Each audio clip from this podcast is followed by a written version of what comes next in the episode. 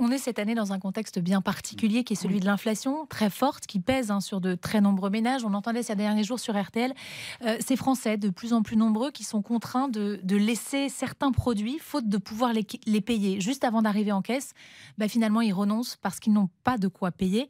Est-ce que tout ça, ça ne risque pas de peser sur les dons, Brigitte Macron? Alors pour l'instant, ça ne pèse pas, puisque depuis que la campagne a commencé, euh, ils continuent de, donner. Ils, sont, ils ont toujours été généreux et mm, ils font passer parfois les enfants malades avant, avant leurs problèmes. Et Dieu sait si leurs problèmes sont importants.